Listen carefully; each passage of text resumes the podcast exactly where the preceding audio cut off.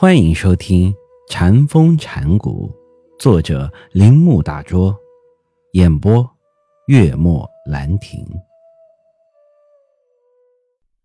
我们的烦恼在于不能心如石头，在于不能顺利的出法王而贯失无畏解脱，在于不能如风飘飘吹鸣木枝。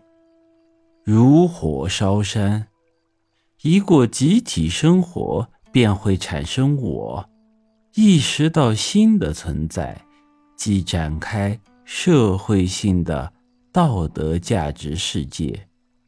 于是，善恶是非的纷争便扰乱其胸，使烦恼炽盛。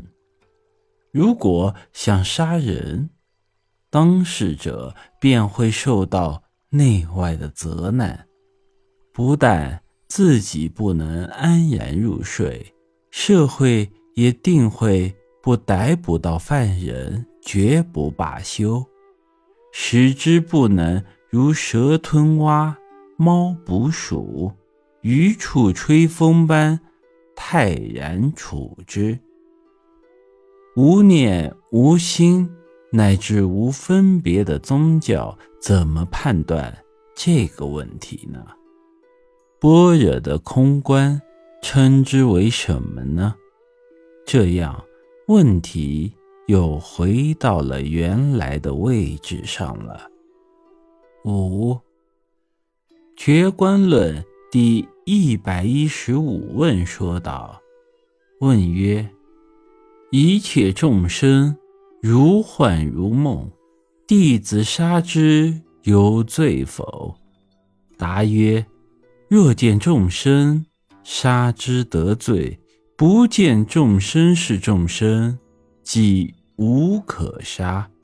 如梦中杀人，醒来时竟是无物。这个比喻未必适当。我们必须思考一下这个问题。我们都是梦中的存在，所以在梦中杀人也免不了依然是杀人。这是一个重大的事实。我们不能说是空是梦幻，便不去顾及。醒后才应该开始说空。没醒时，并非是空。比喻总会产生某些误解。睡觉做梦，其中存在没有睡觉，总是醒着的东西。从这个醒着的底层去看，是梦，亦是幻。睡觉不可能没有醒着的东西。他们之间不是前后关系，而是同时关系。捕捉它并非寻常之事。我们说，捕捉到它的时候，它早已从我们的手上滑掉了。对《觉观论》第一百一十问有这样的回答。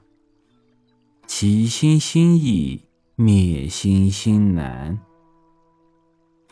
有作有生意，无生无作难。